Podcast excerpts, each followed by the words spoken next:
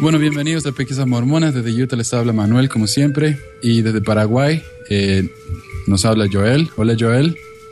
Hola, Manuel. ¿Qué tal? Muy bien, gracias. Y hoy tenemos un invitado muy especial. Desde México nos habla Ben Reed, el, el chupacabra, como se conoce él. El mendiguísimo chupacabras, así me dicen. Un placer en estar con ustedes en el programa de hoy día. Ah, bueno, muchas gracias. Acá Ben, ah, él es pastor en teología sistemática, ¿verdad? Él, fue miembro de la iglesia durante varios años, sirvió en la misión y todo. Y también es locutor de radio. Él nos dice que hace 26 años que está trabajando en la radio. Así que es un placer tener un, un profesional en el programa por fin, ¿no? Muchísimas gracias por los elogios. La semana pasada grabamos un programa acerca de, de Quetzalcoatl. En realidad fue un- una compilación de discursos y yo grabé tres discursos acerca de Quetzalcoatl, el dios eh, blanco mexicano que dicen, ¿no? En, en conferencia, estos son discursos de conferencia general. Y hoy vamos a analizar un poco eso, qué significa, quién es Quetzalcoatl y cuál es la opinión de la iglesia hoy en día con respecto a, a esta creencia, ¿no? Y yo creo que sería bueno empezar un poco explicando quién es este Quetzalcoatl. Pues yo pienso que hay que comenzar destacando quién fue. Según la mitología, eh, es uno de los dioses de la cultura mesoamericana y ha sido considerado como el dios principal del panteón prehispánico. De hecho, muchos antropólogos, inclusive Alfredo López Austin, quien considera precisamente a Quetzalcoatl como la deidad principal.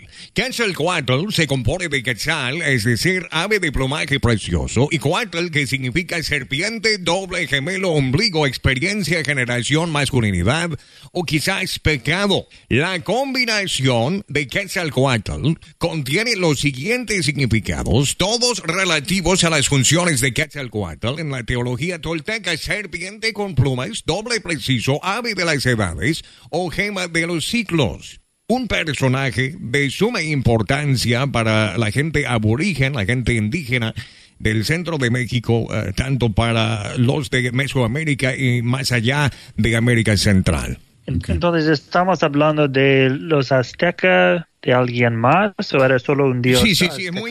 Ah, me alegro que lo hayas preguntado, ¿no? Eh, principalmente de los aztecas, o sea, de- de- un poco antes, obviamente, pero eh, eh, sí llegó a ser muy poderoso entre su cultura. Y aquí en la Riviera Maya, en donde vivo, en la zona Maya, se le conoce como Kulkulcán, ¿no? Es otro nombre, pero es el mismo significado. Y tiene ese mismo nombre entre los pueblos aborígenes de América Central.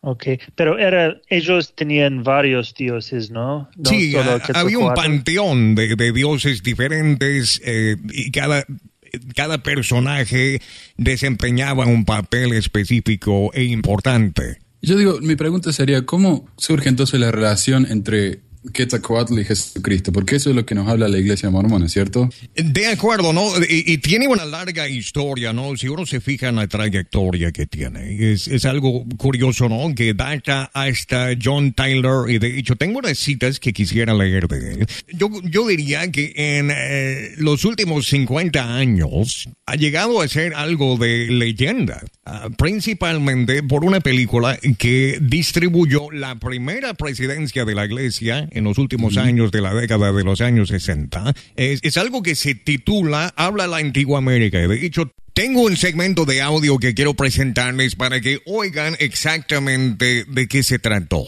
Eh, de esta conexión, de este nexo, de este supuesto vínculo entre Jesucristo y Quetzalcoatl. Así que eh, aquí tengo el audio cortesía de la película Habla la antigua América de la Iglesia Mormona. Buenísimo. Los estudios han demostrado que este pueblo era profundamente religioso. Y entre las muchas culturas, una de las creencias más predominantes era la relacionada con el gran dios del cielo y la vida llamado Quetzalcoatl. Aun cuando varios nombres han sido dados al dios Quetzalcoatl, su descripción es casi la misma. Un hombre blanco, barbado, de ojos azules, que vestía una túnica blanca. Él aconsejó a la gente, les enseñó y partió con la promesa de que algún día regresaría. Quetzalcoatl significa serpiente emplumada, pudiéndose ver este símbolo en las ruinas de México y América Central. Se cree que la serpiente emplumada es un símbolo degenerado, creado por los pueblos subsiguientes para perpetuar la memoria de esta gran deidad, quien partió tan misteriosamente como llegó. Cuando Colón desembarcó en el Nuevo Mundo, muchos nativos pensaron que era este el gran dios blanco que había regresado. La gente de esta tierra creía muy firmemente que yo, Cristóbal Colón, con esta naves y tripulación venía del cielo, y con ese mismo concepto me recibía en cada lugar donde desembarcaba. Y aún hoy día muchos de ellos son de la opinión de que yo descendí del cielo, y otros fueron corriendo de casa en casa dando voces, venid, venid a ver la gente del cielo. Los conquistadores españoles, bajo el mando de Cortés, experimentaron el mismo tipo de recepción por parte del gran Moctezuma y su gente luego de haber desembarcado en México. El astuto Cortés, valiéndose de la leyenda, manifestó que él era, por cierto, enviado por Quetzalcoatl. Diciendo que su creencia en el gran dios blanco era tan poderosa, se cuenta que tras haber recibido estas buenas nuevas, lloraron por un largo espacio de tiempo sin poder responder.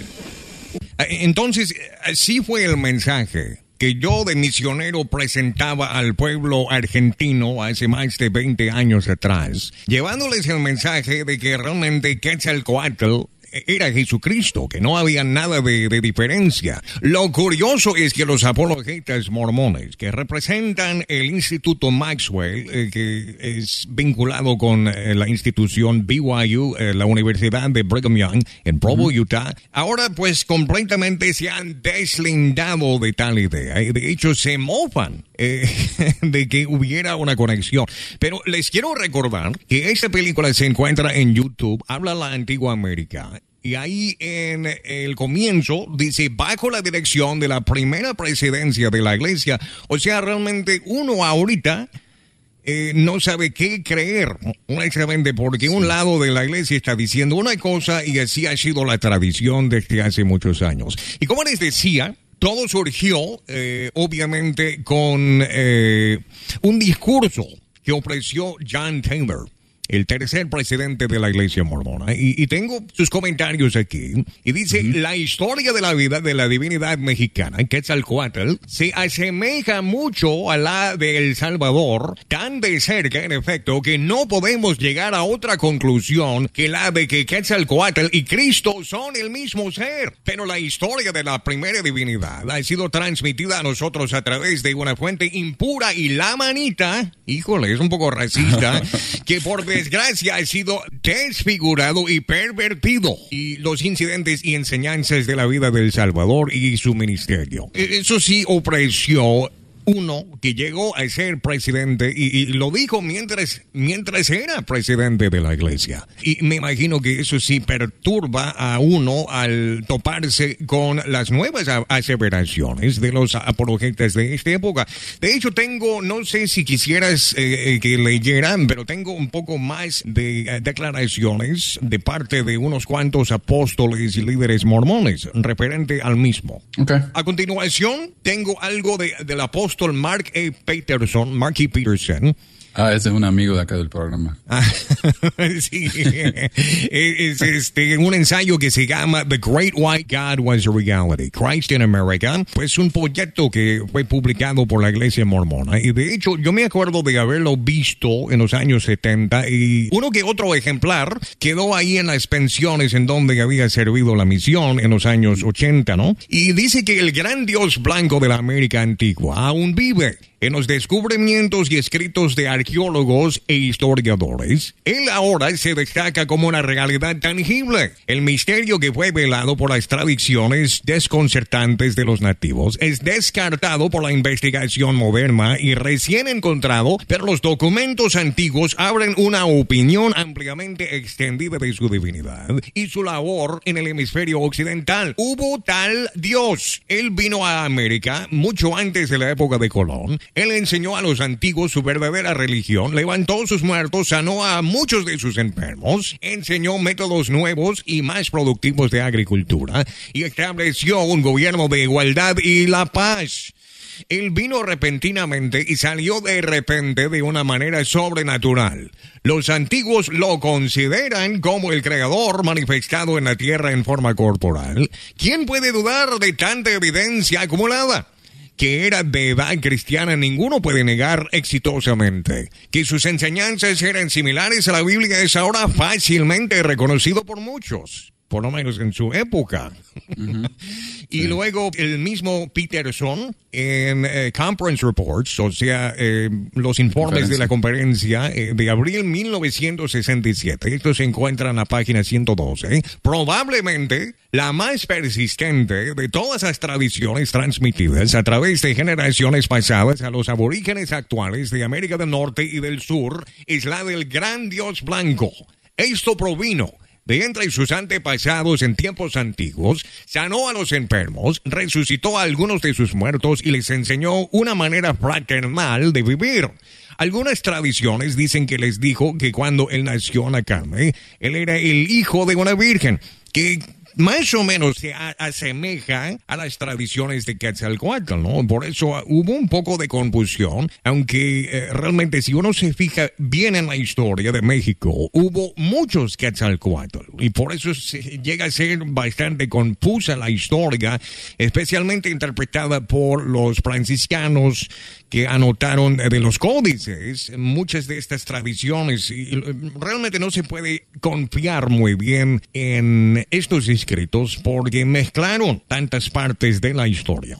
Otra cosa de Mark E. Peterson eh, dijo, este es el verdadero registro de la visita de Cristo. Eh, esto se extrae de la misma conferencia, el gran Dios blanco de la antigua América. Esto es lo que dio origen a las tradiciones que aún viven en los corazones de los indios americanos y los nativos de los mares del sur. Y hasta el señor Bruce R. McConkie, apóstol, ex apóstol de la iglesia, dijo, se sabe que una de las principales razones que facilitaron la conquista fácil de México por Cortés fue la creencia casi universal entre los aztecas que él mismo era el gran dios blanco que regresaba como lo había prometido. Y obviamente ya sabemos por medio de los historiadores que los españoles confabularon muchos detalles como para conquistarles más fácilmente y también inflaron la información para que eh, con tal de, de impresionar a los reyes católicos de España, ¿no? Entonces por eso lo hicieron. Y ah. sigue el señor que casi sin excepción, los últimos días han asociado los santos de los últimos días han asociado estas tradiciones con el ministerio del Cristo resucitado entre los nefitas. Otra cosa de el, de Rey L. Pratt, mexicano, eh, de Conference Reports o los informes de la conferencia mormona de abril 1992, eh, dice, me gustaría volver a contar solo una tradición más, que se refiere a la concepción milagrosa de Jesucristo o Quetzalcoatl. Oh, Nuestra explicación de la concepción y nacimiento de Jesús y la de la concepción y nacimiento de Quetzalcoatl, que era de su gran deidad, son casi lo mismo. Usted encontrará esto en el códice teleriano Remenices. O sea que él ya no hace ni siquiera diferencia. No, no, eh, exactamente. Y, de hecho, como escuchamos al comenzar el segmento, la misma iglesia en esa filmina o película de Habla en la Antigua América, pues tampoco eh, hizo diferencia entre los dos personajes.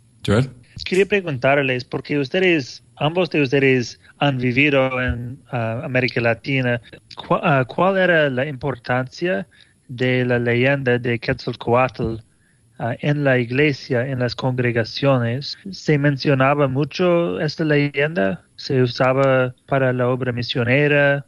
¿Cómo era día a día? No, en mi caso no. Yo, yo me acuerdo que yo vi esa película cuando iba al templo. Todos los años hacíamos un viaje al templo, era como 12 horas. Entonces teníamos que ahorrar plata, ¿no? Juntar y íbamos al templo y, como los... Nosotros hacíamos bautismos mientras los adultos hacían sus sesiones de investidura. Entonces a los chicos cuando terminábamos nos llevaban a una, a una sala y, y miramos ahí las películas de la iglesia y esa siempre estaba. Entonces yo estoy acostumbrado ¿no? a relacionar eso con el templo, con mi experiencia en el templo, pero en, en, en la obra misionera no, yo no lo usé mucho a eso. Eh, en cambio, en los últimos años de los años 80, ¿no? Cuando me tocó hacer la misión, era parte integral de lo que hacíamos. O sea, era una de las películas que más usábamos. Y de hecho, nosotros hicimos una campaña ah, entre los medios de comunicación diciéndoles a las personas de, del gran Dios blanco E hicimos exposiciones en la feria rural, en la República Argentina, en, varias ubicaciones, tratando de dar esta enseñanza a la gente. O sea, por, siempre formó una parte de suma importancia en la evangelización eh, que nosotros hicimos en esa época. Y aquí ah. en México, aún más. De hecho,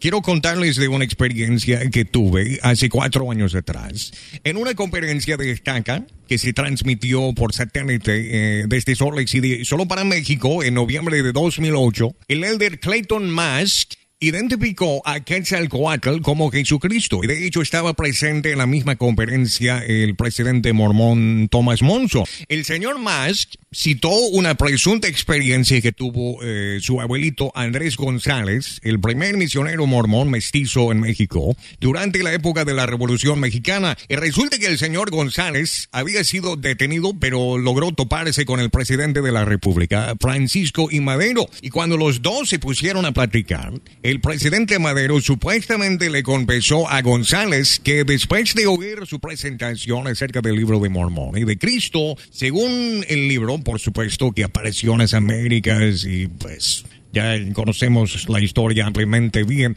eh, también dio su apoyo, el mismo presidente de la República dio su apoyo a la idea de que no había diferencia entre Cristo y Quetzalcoatl. O sea, esta leyenda se sigue propagando, se sigue transmitiendo aún en la actualidad. Eso pasó hace cuatro años eh, a un lado del presidente Thomas Monson. O sea, aún se utiliza la idea, aunque los grandes apologetas eh, del Instituto Maxwell y Fair se han deslindado completamente. Sí, vos, mencionas eso, ¿no? Yo estuve fijando ahí en la página de Fair, haciendo un poco de investigación, y ellos dicen que no tenemos que acusar a la iglesia por vincularse demasiado con Quetzalcoatl, porque ellos en realidad se dan cuenta de que no hay mucha relación entre Jesucristo y Quetzalcoatl. Hoy en día se dan cuenta de eso.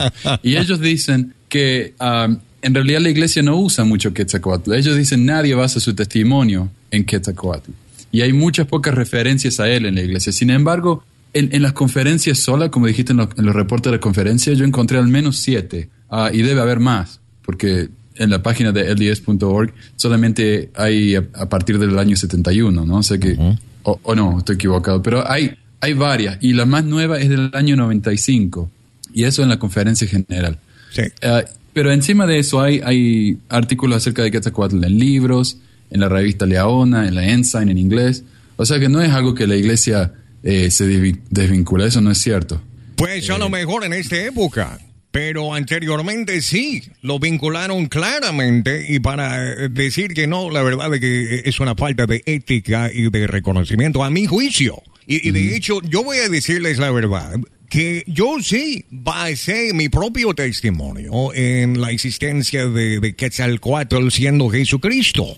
Y cuando pues comencé a explorar las ruinas aquí en México. Eh, fui a muchas pirámides haciendo eh, investigaciones, indagando eh, pues por mi propia cuenta, preguntándoles, me di cuenta que no hubo ningún vínculo. Y, de hecho, cuando miré ese sitio de Fair, afirmando que no hubo ningún vínculo entre los dos, pues la verdad es que se me desplomó todo el testimonio que tuve acerca del libro de Mormon. Así que para decir que nadie pasó su testimonio en ese hecho, para mí es ingenuo y no es cierto, porque muchos de nosotros, especialmente de, de mi generación y quizás de las anteriores, sí hicimos esa conexión y es, una de las razones por las cuales ya no pertenezco a la misma iglesia, porque me decepcionaron. Otra cosa que quisiera mencionar, hay, muchas personas que quizás todavía creen que Cristo vino a las Américas. Yo no lo creo y de hecho Michael Cole, uno de los grandes arqueólogos y de hecho el arqueólogo preeminente de Mesoamérica ha dicho que no hay ninguna prueba y, quisiera compartir eso. Pero hay, hay otra gente más dudosa eh, que quisiera saber cómo se vinculó Quetzalcoatl con Cristo en las Américas. Es, es algo muy interesante. Es muy probable que esto provino del libro Vista de los Hebreos o View of the Hebrews, eh, que fue escrito por Ethan Smith, el pastor de Oliverio Cowdery, porque él escribió en ese libro que el legislador o lawgiver, como decimos en inglés, o el Mesías mexicano, era en realidad Moisés transfigurado. Como decimos en México, Smith, a mi juicio, fusiló la idea, y, pero desarrolló la idea un poco más diciendo que Cristo apareció en las Américas. Ah, en lugar de, de Moisés transfigurado, dijo, no, pues Jesús en las Américas. El ex autoridad general e historiador de la iglesia mormona, P.H. Roberts, dio el paralelismo en su ensayo Book of Mormon Difficulties, o como sería en español, un estudio en las dificultades con el libro de Mormón. Eh, hay que reconocer que Vista de los Hebreos fue publicado cinco años antes de que saliera el libro de Mormón ahí está la conexión. Y cuando comencé a ver que realmente hasta por los propios apologetas de la iglesia mormona eh, comenzaron a decir que no había ninguna conexión y cuando yo mismo, eh, por vivir con mucha proximidad a las pirámides y por eh, explorar e indagar, ya no podía creer en lo que decía el señor Smith, ni menos en el libro de Mormón. Así que para mí es la pieza que totalmente se desmoronó y causó que yo mismo perdiera mi testimonio de la iglesia mormona. ¿Por qué no vamos a concentrarnos en la leyenda propia para, para saber por qué um, cambió la leyenda para, para ser más como Cristo y qué era la leyenda original de Quetzalcoatl? Entonces, ¿cómo ellos llegaron a hacer esta conexión y, y, y, cómo los um, académicos hoy en día entienden a Quetzalcoatl? No sé si a vos te gustaría comentar, Manuel, ya que yo he comentado mucho. Mi problema con esto es que yo he estado leyendo, leyendo mucho acerca de, del Quetzalcoatl, he leído varios ensayos y cosas así. Y como mencionaste antes, hay muchos Quetzalcoatl, ¿no? Algunos son referencias al dios Quetzalcoatl, algunas son referencias a, reyes que se llamaban Quetzalcoatl. Eh, y entonces dicen que muchas de estas leyendas se han, se han mezclado y se han combinado, entonces uno nunca sabe a quién se está refiriendo. Eh, también se dice que cuando llegaron los españoles mezclaron, ¿no? La leyenda tradicional de Quetzalcoatl con la leyenda de Jesucristo. Entonces, honestamente, yo no sé muy bien ah, de qué se trata. Yo te puedo decir lo que yo aprendí cuando era, era un miembro joven de la iglesia. Lo que a mí me enseñaron fue que el dios Quetzalcoatl era un dios eh, blanco, con barba, ah, que vino a las Américas, que él levantó a los muertos, les enseñó a vivir de una manera decente y moral y, un día se fue y dijo que iba a volver. Entonces, e, esa es la relación que hace la iglesia con, Jesucristo. Eso es lo que yo sé. Ahora, ¿qué es la, lo, que, lo que agregó la iglesia? ¿Qué es lo que agregaron los padres católicos? No sé. Quisiera mencionar eh, algunas declaraciones que hizo el doctor Michael Coe en el podcast el año pasado, en agosto de 2011, con John DeLynn de Mormon Stories. Ah, tengo una transcripción aquí.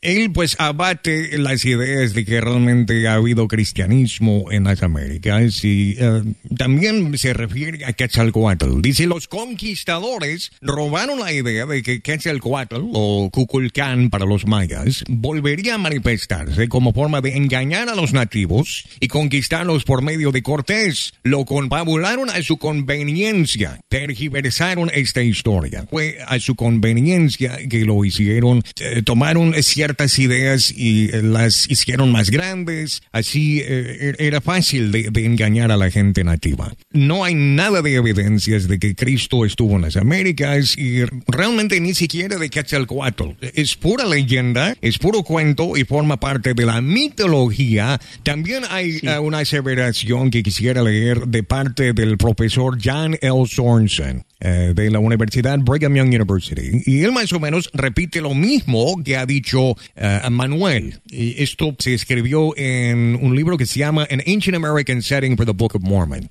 Dice, muchos de los santos de los últimos días saben un poco sobre la antigua figura de Mesoamérica, conocida como el nombre de Quetzalcoatl o serpiente preciosa, que tiene algunas semejanzas sorprendentes con Cristo, como se indica en el libro de Mormón.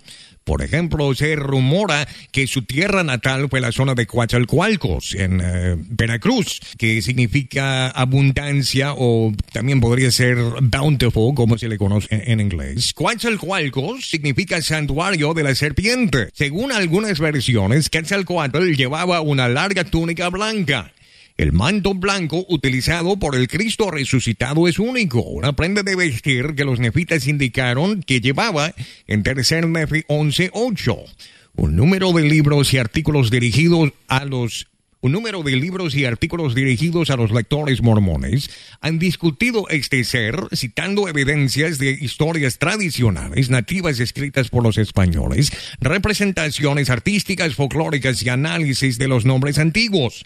Estos documentan una creencia muy extendida en Mesoamérica precolombiana, así como en muchas otras partes del Nuevo Mundo, que un ser sagrado, descrito como nombre blanco y barbado, apareció hace mucho tiempo, enseñó un exigente conjunto de principios espirituales, luego partió misteriosamente con la promesa de que regresaría algún día.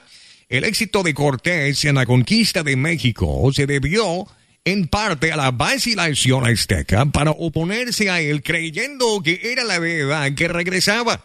Esta creencia nativa ha engañado a algunos santos de los últimos días en tratar de conectar todas las referencias a Quetzalcoatl de la vista de Cristo como se relata en el libro de Mormón. Después de casi dos mil años de la leyenda, las cosas son mucho más complejas que eso. Muchos seres llevaban el título de Quetzalcoatl. Ciertas tradiciones y símbolos se refieren a algunos portadores del nombre y otros se refieren a otras tradiciones. Distinguir cuando cierta afirmación se refiere al dios Quetzalcoatl y de los seres humanos posteriores que llevaban su título es una tarea compleja e incompleta. Además, existe una gran parte de mitología que quizás no tenga ninguna base en la historia, pero también llegó a ser asociada con los distintos Quetzalcoatl. Eso sí, eh, provino de John L. Sorenson, que es arqueólogo, profesor y también eh, formaba parte de, eh, del comité de FAIR, un grupo de apologetas mormones. Ok. Sí, y hay, hay otro académico mormón creyente que, que también ha llamado en duda la, esta conexión de Quetzalcoatl y Jesús, que se llama Brant Gardner, y él escribió sobre cómo um, los, uh, los conquistadores uh, hicieron cambios a la leyenda de Quetzalcoatl para, para ser más uh, como el cristianismo. Y, por ejemplo, um, el, el, dios Quetzalcoatl era blanco, pero era el color, um, no era un color de piel, era como el color blanco puro. Um, oh, y, ellos cambiaron a, a ser como, entendido como un color de piel, cuando no era Sí, es como, por ejemplo, en las películas todos los villanos utilizan el color negro y los buenos utilizan el color blanco. Y hay que fijarse en todo el panteón de los dioses mitológicos eh, en, Mesoamérica para entender bien de qué se trata. Así que estoy de acuerdo con el señor Brian Gardner en ese sentido. Okay. Sí. Y, él dijo que también los, uh, los mayas o los indígenas hicieron cambios a, su, a sus propias leyendas para agradecerles a sus nuevos líderes, ¿no? Porque no querían parecer, ellos necesitaban parecer más cristianos para no um, ser destruidos o esclavados por los españoles. Sí, para acoplarse ah, más eh, ah. a la cultura, ¿no? Este, para no tener ningún problema fomentando e imponiendo su cultura. Entonces, después de 100 años, la leyenda, la leyenda ha cambiado mucho para, ah, para conformarse más con el cristianismo. Entonces, uh, tiene sentido que los, los mormones en la iglesia oirían sobre ah, esta leyenda y que parecería como la apariencia de Jesús en las Américas. Pero cuando los académicos miren a las historias o los relatos más antiguos en que realmente Quetzalcoatl no hay nada que ver con Jesús. Se, se, me hace un poco decepcionante, ¿no? Cuando la misma iglesia tal vez plantee ese mensaje para los miembros, los psicofantes que están allá en Estados Unidos. Y aquí en México, cuando se transmite este, una conferencia especial, hasta con el mismo presidente de la iglesia, permiten que un elder que antes formaba parte del quórum de los 70 vinculara a los dos. Yo pues estaba presente, me acuerdo de haberlo oído y hay que definir si es doctrina o no. Y es el gran problema, eh, a mi juicio, en el mormonismo. Sí, lo, lo que pasa es que um, eh, la iglesia enseñaba una cosa y dejaba de enseñarlo hace tal vez 20 años, pero los miembros y, uh, y algunos líderes continúan a enseñarle eh, o enseñarlo. Pero la presencia de la iglesia...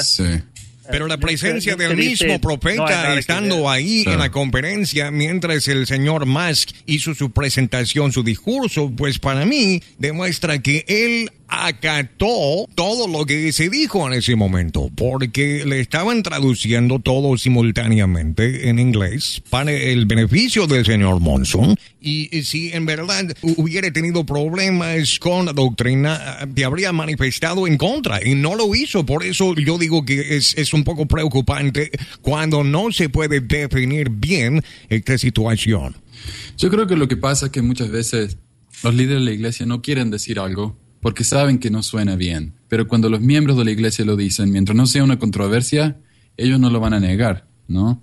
Ah, no sé si me explico. Por ejemplo, cuando ah, el presidente Packer habló de del casamiento no entre, entre los homosexuales. Entonces la iglesia, ah, hubo una gran controversia. Entonces la iglesia sí se, se metió y, editó el, discurso y todo eso, ¿no? Pero cuando es algo tan inocente para ellos como... Pero es tan inocente, o sea, estamos hablando de definir quién es Dios. Y si uno no, oh. no, no, no, no sabe quién fue Dios o quién es Dios o si realmente, pues, para mí es algo importante. Como les digo, no, yo digo inocente porque eso no va a causar ninguna, eh, ninguna manifestación en la calle, ¿no? A pesar de que mucha, mucha gente en otras iglesias, eh, ellos se quejan mucho de nuestra creencia en Dios y que no concuerda con lo que ellos piensan o, con lo, o lo que está en la Biblia o, la, o la cristianidad tradicional. Pero, uh, como digo, mientras no haya manifestaciones, gente quejándose o, haciendo un boicot a la iglesia, uh, ¿qué le molesta a los líderes de la iglesia, no? Que digan lo que quieran. Eh, yo digo, el, el, grupo este FAIR, ellos dicen, es cierto, no hay ninguna relación entre Jesucristo y Quetzalcoatl, pero en una de esas no es tan eh, loco pensar que hay una relación. No, es como que ellos quieren tenerlo de las dos maneras. Pero ¿qué pasó entonces con las, declaraciones de John Taylor, que afirmó siendo presidente de la iglesia que Quetzalcoatl y Cristo son el mismo ser? Entonces eso para mí demuestra que realmente pues son el, son el mismo ser. Y luego que otro profeta contradiga eso u otros apologetas subsecuentes, eh, para mí es un descontrol total. A lo mejor para mucha gente dentro del mormonismo no les cause tanto dolor de cabeza, pero para mí, pues eh, yo necesito saber quién es Dios y si no lo puedo definir con algo adecuadamente, pues no quiero ser parte de él. Claro. Claro, es cierto. Yo también por mucho tiempo pensé que era lo mismo. ¿no? Y esto fue una fuente de, de como confort, ¿no? Comodidad para mí pensar que tenemos prueba en América de que Jesucristo realmente vino y visitó a los, a los lamanitas. Yo también, es cierto, yo también pensé eso mucho tiempo. Quisiera compartir estos comentarios también del señor Brian Gardner de la Universidad Brigham Young referente a Quetzalcoatl y Habla la Antigua América, la película que se utilizó tanto en los años 70 y 80. Una de las dos influencias que tuve en mi uh, carrera fue eh, lo de servir en España y aprender el español. Así que me acuerdo de haber estado en la misión enseñando acerca del gran Dios blanco que apareció en el libro de Mormón y lo vinculé con el libro de Mormón. Y al regresar a BYU después de mi misión, decidí que tenía que leer acerca de estas leyendas del gran Dios blanco. Ya que hablaba el, español, podía profundizar mis estudios, ¿no? Y para poder atestiguar si era verdad o no. Dice que comenzó a ahondarse en pues estas historias en la biblioteca y realmente descubrió que estas historias no concordaban. Que no hay ninguna conexión entre Quetzalcoatl y Jesucristo. A pesar de las semejanzas que, que tiene la historia. Que se pero se relacionan las interpretaciones franciscanas de los conquistadores.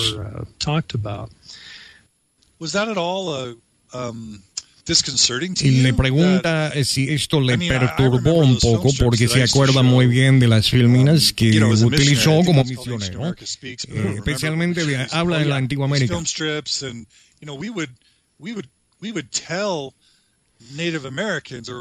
y que decíamos, les decíamos a los latinoamericanos que eran de ascendencia lamanita. Y hablamos del Popol Vuh en Guatemala. Y dijimos que Dios en verdad era el gran Dios blanco. Porque así era el oh, material que producía la iglesia. Claro que sí. John Taylor. Ahí dijo que basándose en toda la evidencia, no había diferencia entre uh, Cristo y Quetzalcoatl. En cuanto al video habla la antigua América, mientras estaba en BYU, llegué a conocer a muchos de los profesores y arqueólogos involucrados y me acuerdo de haberme topado con ellos platicando de esa filmina y uno dijo, sí, claro, nosotros sí la proyectamos cuando queremos reírnos un buen rato porque es, algo cómico. Ok. y, este hombre, uh, Garner se llama, ¿cierto? Brent Garner, es antropólogo y apologeta, ¿no? Afiliado con ah, el grupo de Pear en la Universidad Brigham Young University en Provo. Okay. Yo, uh, yo vi la, esta película, habla la, habla la antigua América la antigua América y que me sorprendió fue la, confianza que ellos tenían en, las, en la evidencia arqueológica, ¿no? que, que era tan clara y que el libro de Mormón era un registro histórico y todo esto. Entonces, esto es solo 40 años atrás, pero hoy en día en la iglesia entre los apologistas o, los que conocen la ciencia, ah, ellos hablan sobre ah, la, necesidad de tener fe, que no se puede basear su testimonio en la evidencia, porque, ah, porque Dios dejó la evidencia sin, ¿cómo se dice? No, no muy clara. Para para que las personas necesiten fe. Entonces, eh, esta confianza eh, no se manifiesta hoy en día porque uh, más y más evidencia histórica y genética y todo uh, está um, crea creando dudas sobre la, sobre el libro de Mormón y ellos no tienen esta confianza en, en la arqueología que tenían hace solo 40 años. Y yo no diría aún 40 años atrás. Yo, yo, diría que esto es algo en la última generación, en las últimas dos décadas, porque como les digo, ¿no? Eh, yo hice la misión a fines de los años 80 y es lo que nosotros enseñamos, es lo que nosotros predicamos a toda la gente con una gran certeza. Y para mí me decepcionó, ¿no? Para presentar un mensaje y tener esa seguridad eh, con pruebas de supuesta historia historicidad del libro de Mormón. Y luego tener a todos estos expertos en contra con una historicidad dudosa, pues yo me quedé sin fe ya no podía creer en algo que no era tangible, ¿no? Y especialmente de haber viajado en muchos lados de Latinoamérica, porque antes, en la época de mi misión, se propagó la idea de, un modelo hemisférico, un modelo muy pequeño en una franja de México que, realmente no tiene nada que ver con la idea de que todos los aborígenes fueron traídos de los hebreos, eh, se hicieron grandes de, de esa forma, ¿no? Se ha cambiado la historia tantas veces en los últimos 20 años que es, para mí es poco creíble. Tengo una pregunta, Ben. Cuando yo estuve en, en, México hace unos tres años, fuimos ahí a Cancún a ver las ruinas en... Ah, ¿Cómo se llama? ¿A Las Chichén ruinas que están ahí, ah, las que están al lado del, del mar. Sí, creo que fue A Chichén Tulum. Tulum. Bueno, fuimos a las dos en realidad. Fuimos Ok. a las dos, a Chichen Itza y Tulum. Y mientras estamos viendo la- las pirámides, al lado nuestro había un tour eh, con un guía que era para miembros de la iglesia exclusivamente. Y, y yo sé que ellos no son oficiales de la iglesia, ¿no? Yo sé Así que ellos es. no... No es que la iglesia los manda a ellos que hagan eso, es un negocio, pero um, yo sé que hace años ellos mostraban ¿no? la, a la serpiente ahí en, en, el, en, en la pirámide, decían ese es, ¿no? Que Quetzalcoatl, que fue Jesucristo. ¿Vos sabés si todavía están haciendo eso? Sí, lamentablemente así es. Mi expresidente de esta, que tiene una empresa de tours, hace recorridos y eh, está muy peleado él entre sus propios hermanos. Ellos también tienen eh, varias empresas de tours, de recorridos y me estaba fijando la semana pasada en uno de su hermano que decía, no crean todo lo que mis hermanos han dicho acerca de la arqueología porque no son honestos. así que Ok. ellos mismos están peleados en lo que es un hecho o no. Yo sí me he topado con ellos porque vivo cerquita de Tulum. Ahí me he percatado que andan diciendo aquí se efectuaban bautismos y bla, bla, bla. Y no hay nada de evidencia de eso. No hay ni siquiera símbolos eh, cristianos. De hecho, dicen muchos que Palenque fue un templo cristiano o mormón. Ah, hay un conjunto de tres templos con inscripciones completamente legibles. Hay una cruz, una losa atrás y un pájaro arriba. Eh, pero no, no significa, no, no son símbolos cristianos, ¿no? Eh, realmente, pues los dos individuos abajo son reyes maya, uno es específicamente Kukbalam, y los templos que, rode- eh, que lo rodean representan su obra. No hay ninguna mención de Jesús, sus apóstoles, ni nada, ¿no? Así que no hay ninguna forma de vincular eh, esas piezas arqueológicas con la realidad de, de lo que mm, se enseñaba anteriormente. Lo- los guías saben que es todo am, problemático así y, y enseñan como libro de Mormón mismo. Me imagino que algunos sí lo saben, pero como decimos aquí en México, les vale gorro, ¿no? No les importa porque están sacando su buena lana, su buena plata, su buen dinero haciéndolo y, y sacan bastante dinero. Yo, yo he visto un puño que sí son más o menos honestos, pero la, la gran mayoría no. Por lo que he visto personalmente, por toparme con ellos en las mismas capillas antes de que me saliera de la iglesia, yo diría que son pocos éticos y que realmente deberían perder sus licencias como guías eh, del gobierno. Yo, yo quería notar también, ¿no? Como hablamos de que hay muchas similitudes, o, o cuando hablamos por lo menos del- de la moderna versión de, de Quetzalcoatl, hay varios vínculos con Jesucristo, ¿no? Como hablan acerca de un nacimiento virgen, De acuerdo. ah, ah, de, de sanar a, lo- a los enfermos. Sin embargo, hay muchísimas diferencias también. Y algo muy común que hacen los apologistas de la iglesia, ellos se enfocan en, en las cosas que les conviene e- y ignoran el resto. ¿no? Y este Así es un es. ejemplo de eso. Ellos no, se, no no notan la- lo- los cientos de diferencias que hay entre Jesucristo y Quetzalcoatl porque no les ayuda. ¿no? Por ejemplo, eh, lo de las relaciones incestuales que tuvo con su hermana, Quetzalcoatl. Ok. Eso es una Ok. gran diferencia. ok. Por lo menos que sepamos, sí. Ah, también que tenía un hermano gemelo. De acuerdo. No sé, hay, hay, hay muchos ejemplos así, pero bueno.